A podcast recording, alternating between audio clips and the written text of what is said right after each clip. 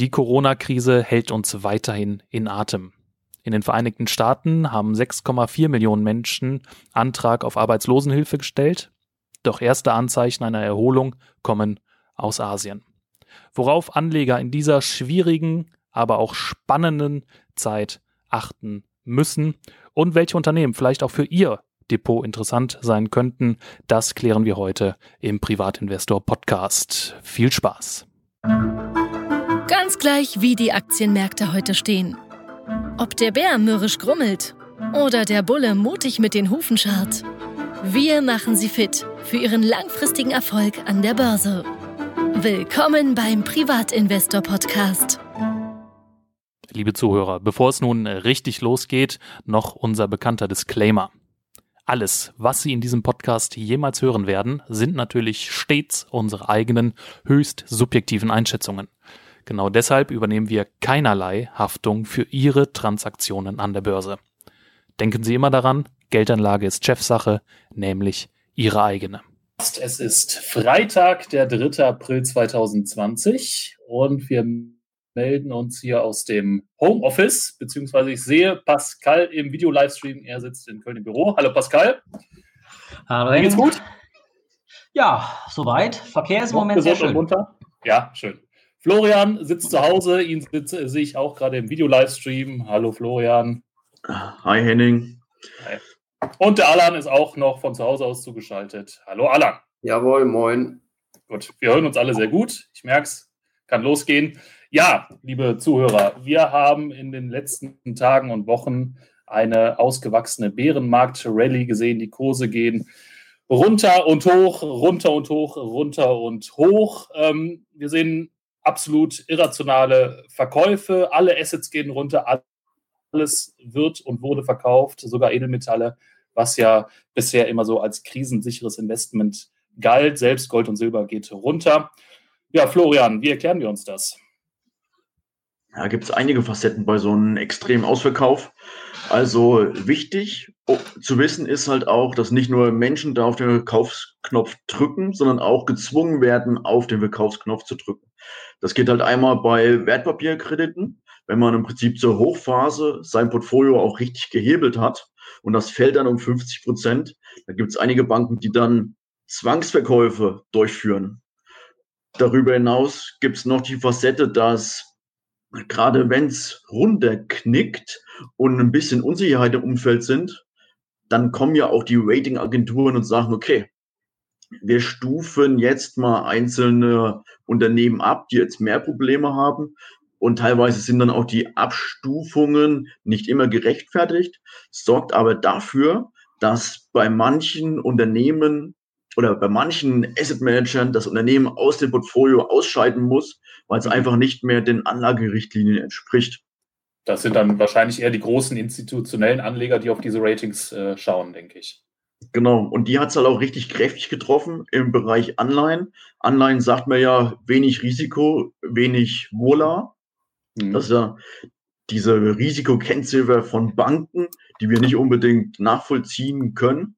Weil für uns ist, ähm, wenn die Wohler anspringt, wenn die Märkte runtergehen, entstehen meistens Chancen für uns langfristige Investoren. Ja. Hingegen die Banken sehen das als Risiko und wenn dann die Vola anspringt, ist das Risiko höher und manche müssen auch wieder zwangsverkaufen.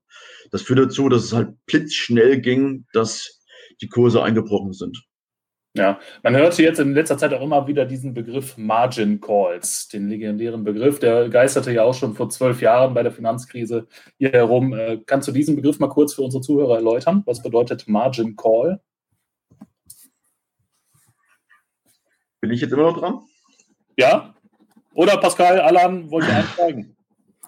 Ich kann auch gern was dazu sagen. Ja, gerne. Das ist im Grunde eine Sicherheitsleistung, die man hinterlegen muss. Also wenn man sich das auf dem Hauskauf zum Beispiel überträgt, im Grunde das Eigenkapital, was man für die Finanzierung äh, zwangsläufig hinterlegen muss. Und wenn aber dann äh, der, der, der Kredit ist ja besichert mit der Immobilie oder im Aktienportfolio halt mit dem äh, Aktien. Äh, mhm. Der, der aktuell gerade äh, ja, auf der Kurstafel steht. Und wenn der entsprechend unter dieses, diese Mindestanforderung fällt, dann äh, fordert die Bank oder der Broker entsprechend einen Nachschuss.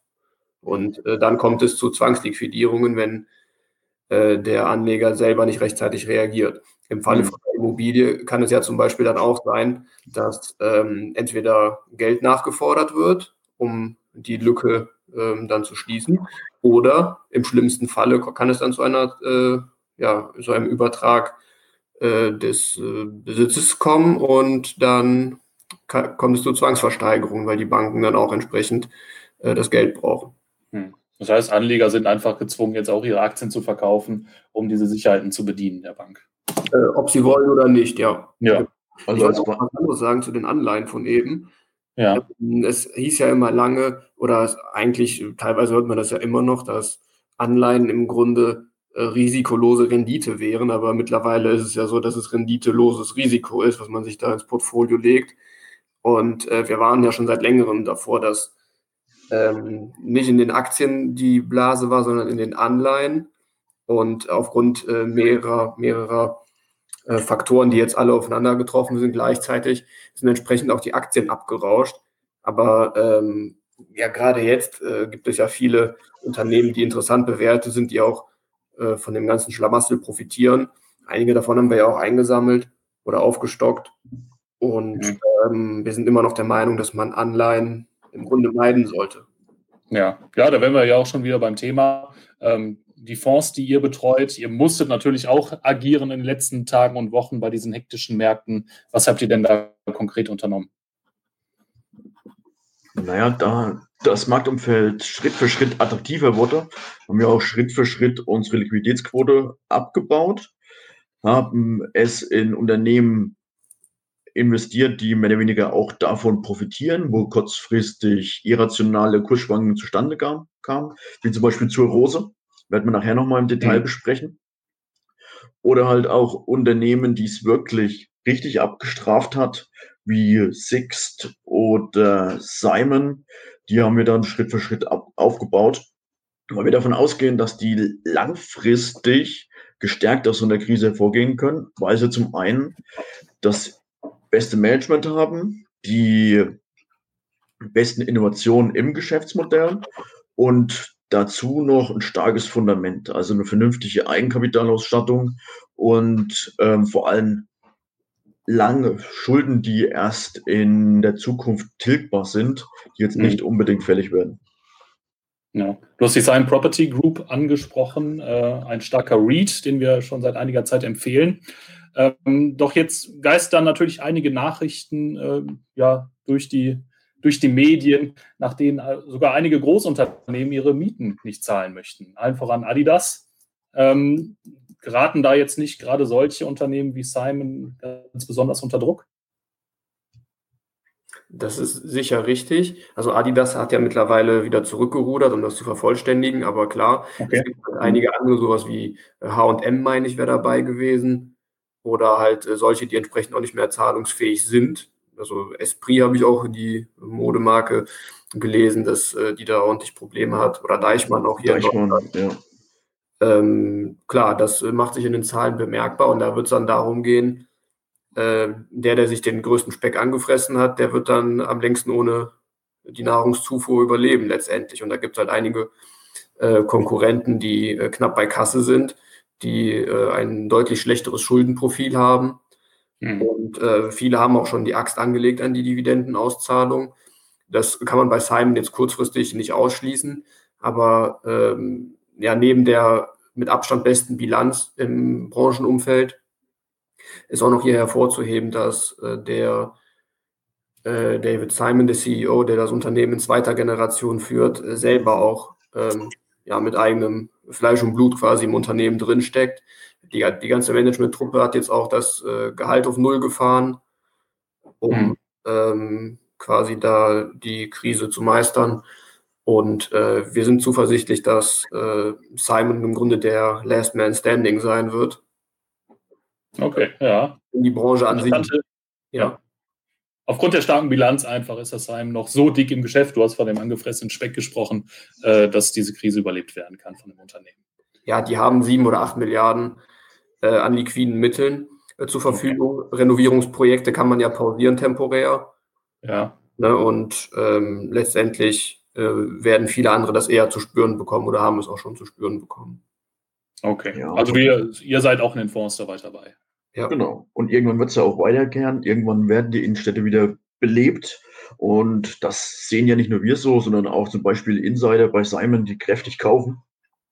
Mhm. Die nutzen natürlich auch die günstigen Kurse, um äh, das Unternehmen in, ihren, in ihrem Portfolio zu vergünstigen oder weiter aufzubauen, um dann langfristig von der Entwicklung zu profitieren. Und Simon ist da, glaube ich, ein Unternehmen, was wirklich als Gewinner hervorgehen kann. Hm. Sind ja auch wirklich okay. sehr kräftige Signale, wenn das Management einerseits auf Gehalt verzichtet und auf der anderen Seite das private Aktienportfolio am Unternehmen aufgestockt wird. Ja, auf jeden Fall, das stimmt. In den äh, Fonds habt ihr gehandelt. Ähm, wir sind gerade dabei, den äh, Bericht für den Max Otto Multiple Opportunities Fund vorzubereiten. Ähm, und da schreiben wir unter anderem von JD.com, hatten wir in den vergangenen Podcasts, Livestreams von dir, Florian, ähm, auch mehrmals angesprochen. Ähm, was macht das Unternehmen gerade so stark? Es ist ein chinesisches Unternehmen, der zweitgrößte Online-Händler. Umsatz von, auf Umsatzbasis sind sogar größer als Alibaba. Mhm. Und das liegt auch daran, dass sie halt die viel tiefer in der Wertschöpfungskette drin sind. Das heißt, die haben eine eigene Logistik, sie nehmen das Zeug auf die Waren und liefern es auch aus. Und gerade jetzt ist ja Onlinehandel sehr beliebt. Ja und gewinnt dann halt auch nochmal an Fahrt, beziehungsweise wird kräftiger in den Köpfen der Kunden verankert. Und JD.com macht da einen ganz guten Job, nicht nur im Handel, sondern auch als Online-Apotheke. Auf Basis vom Umsatz ist die größte Online-Apotheke in China. Und gerade deswegen war halt auch die Zusammenarbeit mit der Gesundheitsbehörde gerade in den ersten Monaten dieses Jahres sehr wertvoll, um da halt schnell die Leute mit vernünftigen Medikamenten zu versorgen. Hm.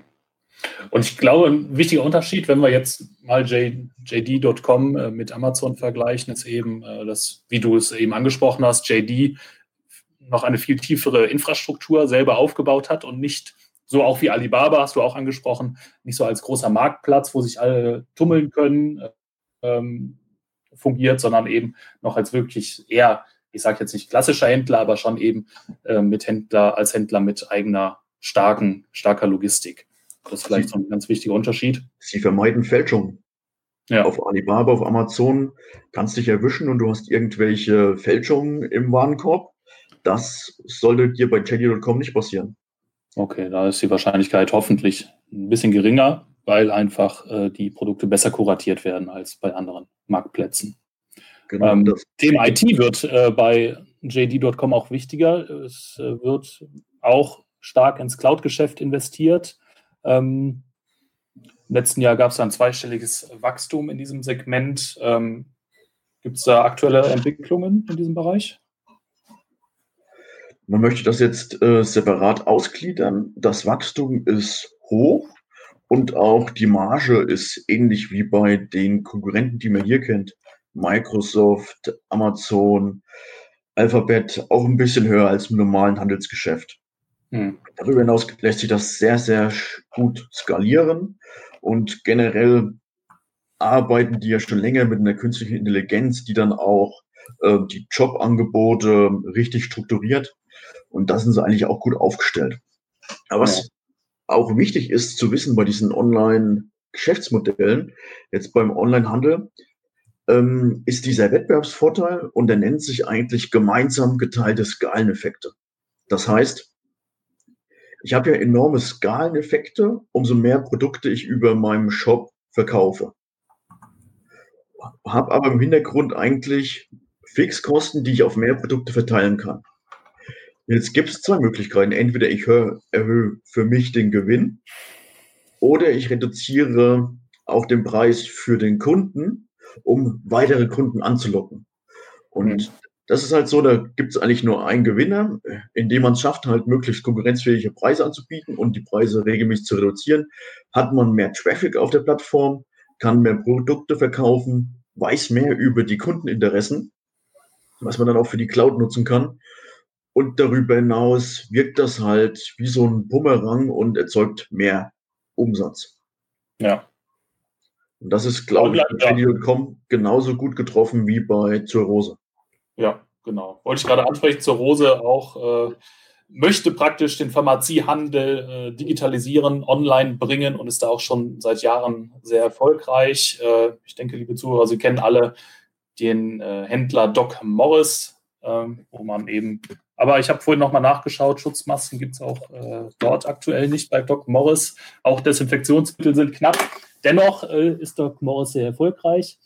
Ähm, und was ich auch sehr interessant war, äh, finde, ist eben das Thema ähm, Rezepte, die von Ärzten ausgestellt werden. Diese Rezepte äh, lassen sich einlösen, bei Doc Morris zum Beispiel.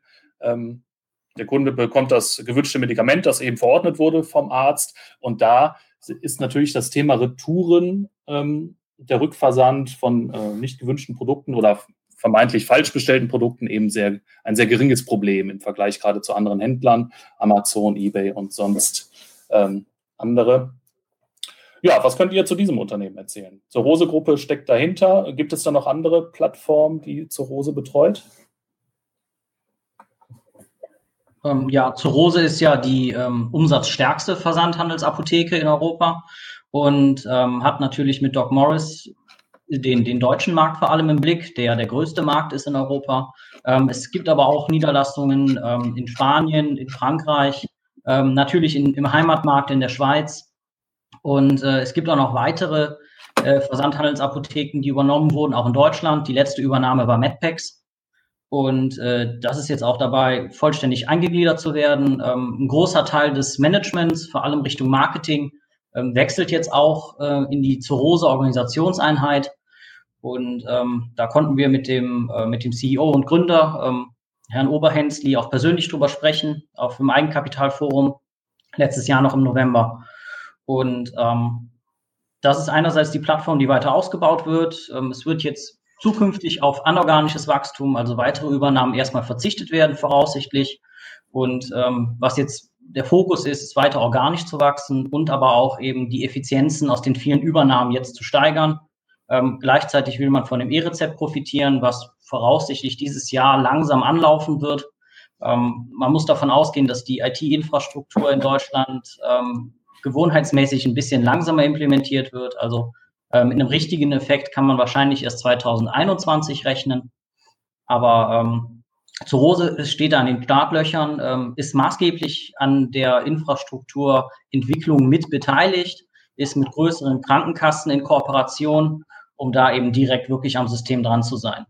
Und was auch noch der Vorteil ist, dass es noch nicht alles vereinigt haben in ein Zentrum. Sie haben aktuell noch mehr Kapazitäten als die Konkurrenz und können dementsprechend halt auch mehr, also weil sie mehrere Logistiklager haben noch, die parallel laufen, auch noch mehr verschicken.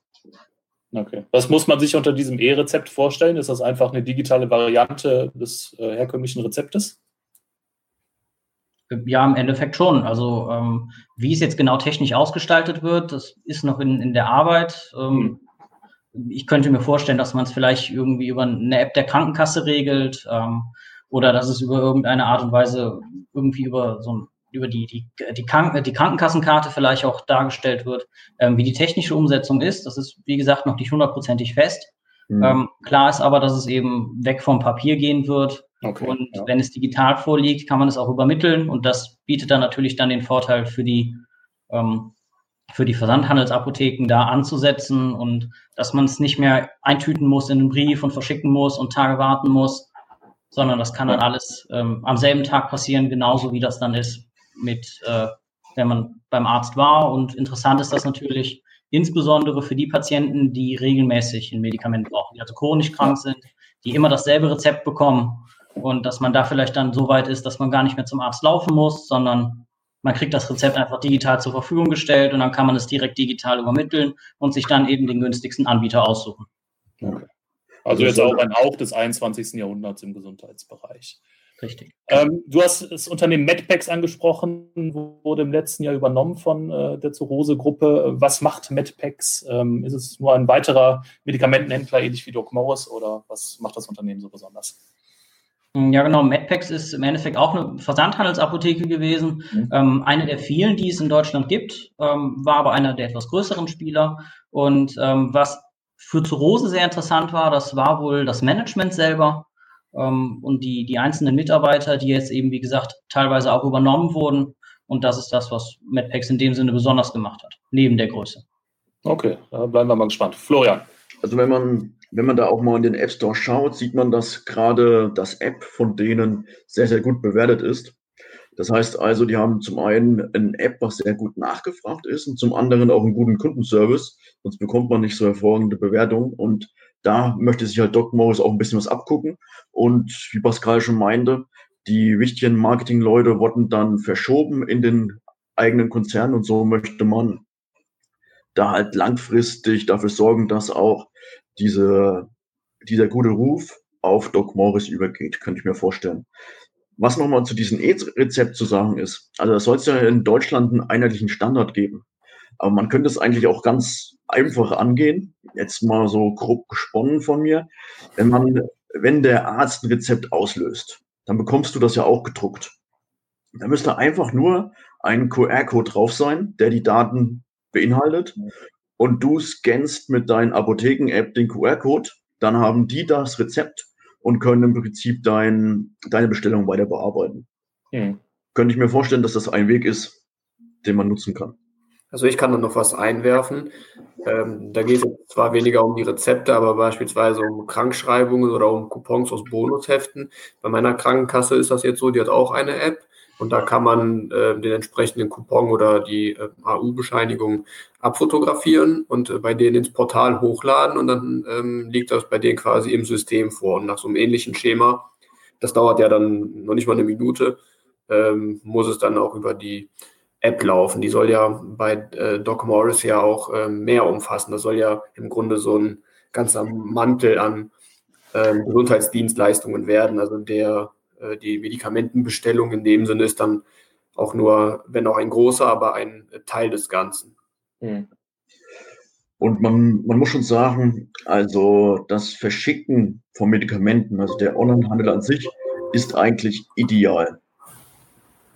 Das heißt, man bekommt ja im Prinzip einen hohen Warenkorb, eine, also vom Wert her, weil viele Medikamente sehr wertvoll sind vom Preis her, dann geringe Retouren, aber an sich, das Medikament an sich ist leicht und eigentlich ganz gut zu, zu transportieren. Das heißt, insgesamt ist das schon wirklich gut für geeignet für den Online-Handel.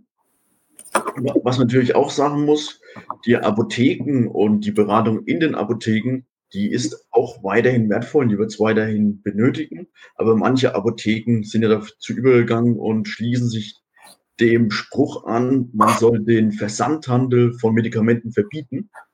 Hm. Ich glaube, das ist jetzt wegen äh, Corona auch vom Tisch, weil es ist wichtig, dass man Medikamente verschickt dass die Leute, die es benötigen, auch schnell bekommen, ohne selber ein Risiko einzugehen. Und dahingehend ist dann auch, ja, die Online-Apotheke, glaube ich, bei uns ein bisschen, bisschen mehr im Kopf verankert und wird langfristig davon profitieren. Ja, auch da sieht man, dass eben die Corona-Krise so manches anheizt oder als Katalysator funktioniert, äh, was äh, unter anderen Umständen wahrscheinlich ein paar Jahre gedauert hätte, ne? gerade im Bereich der Digitalisierung, jetzt auch im Pharma- und Gesundheitsbereich. Ähm, ich ich persönlich habe in, äh, in, letzter Zeit auch immer öfter äh, Produkte von oder von Doc Morris gelabelte Produkte so im Offline-Handel gesehen, also in Geschäften, in Apotheken, in äh, Drogerien. Ähm, ich glaube, da, da geht es wahrscheinlich eher ums Marketing, einfach um seine Produkte da und seinen Namen bisher zu platzieren, denke ich. Ähm, Nee, nein. Also, das ist auch ein wichtiger Pfad von ja. zur Hose. Äh, die kommen ja aus der Schweiz und war als Basis der Ursprung des Unternehmens war im Prinzip der Verkauf ähm, an die Ärzte, weil in der Schweiz gibt dir im Prinzip der Arzt dein Medikament aus. Mhm. Oder so läuft's. Und dementsprechend waren die sehr nah am Arzt, haben sich da mehr oder weniger als Großhändler positioniert. Und durch diese Kundennähe sind sie dann Schritt für Schritt dazu übergegangen, auch andere Kooperationen zu schnüren, wie zum Beispiel mit einer großen Supermarktkette in der Schweiz. Da gibt es dann halt direkt Doc Morris Regale, wo man dann halt die kleinere Medikamente, nicht Verschreibungsmedikamente, ähm, gleich abgreifen kann. Mhm. Und so ist das halt entstanden und das kann man natürlich auch nutzen und dann in andere Supermärkte zu implementieren. Also das ist auch ein Weg, um dann weiter Einnahmen zu generieren. Ja, okay. Gut, habt ihr noch Themen, Jungs? Oder schauen wir vielleicht mal in Kommentare zu deinen letzten Livestreams, Florian. Ist dir da äh, was aufgefallen? Sind da Fragen aufgekommen, die wir hier vielleicht noch beantworten können? Ähm, da kam eine Frage, ja. ähm, die ich kurz, da ging es um die Nachkäufe, wie man da am besten vorgeht. Ach, okay, wie, stimmt, wie ja. man das persönlich macht. Also das ist eigentlich eine ganz spannende Frage, weil dann hat jeder für sich, glaube ich, eine unterschiedliche Herangehensweise. Der eine hat da eher so eine sehr rationalen Anker. Für mich ist der rationale Anker halt der innere Wert. Der andere hat dann eher einen Anker, der vielleicht auch ein bisschen von Emotionen getrieben ist, zum Beispiel der DAX. Manche sagen, ich kaufe erst wieder nach, wenn der DAX unter 8000 Punkte liegt. Weiß ich nicht, ob der DAX da jemals wieder hinkommt, aber ähm, ist die Frage halt, wir probieren uns davon eigentlich zu lösen und in unserer Analyse eigentlich keine Emotionen zuzulassen, wie auch beim Handeln. Das heißt, wenn wir Nachkäufe platzieren, dann schauen wir uns den inneren Wert an. Und wo steht denn das Unternehmen jetzt? Wie hoch ist denn die Sicherheitsmarge? Sagen wir mal, der innere Wert ist 100. Aktuell steht es bei 70 Euro. Die Sicherheitsmarge ist also schon ganz ordentlich. Aber da wir aktuell eine besondere Phase haben und teilweise das alles mit Emotionen getrieben ist, setzen wir dann eventuell noch ein Kauflimit bei so 65 oder 60, wo die Sicherheitsmarge noch höher ist, wo die Renditen für uns, das eingesetzte Geld, noch höher werden. Und wenn das dann gelingt und wir zugreifen, dann freuen wir uns natürlich. Natürlich gibt es auch den anderen Fall, dass wir uns etwas ärgern, wenn das Limit, also wenn im Prinzip das Limit nicht vom Kurs tankiert wurde das ist natürlich erstmal ärgerlich, aber langfristig gleicht sich das aus und langfristig fährt, fahren wir mit den Limitkäufen eigentlich sehr gut. Okay. Pascal, Alan, habt ihr noch etwas auf dem, auf dem Herzen, Themen, über die wir sprechen sollten? Soweit nicht. Nein.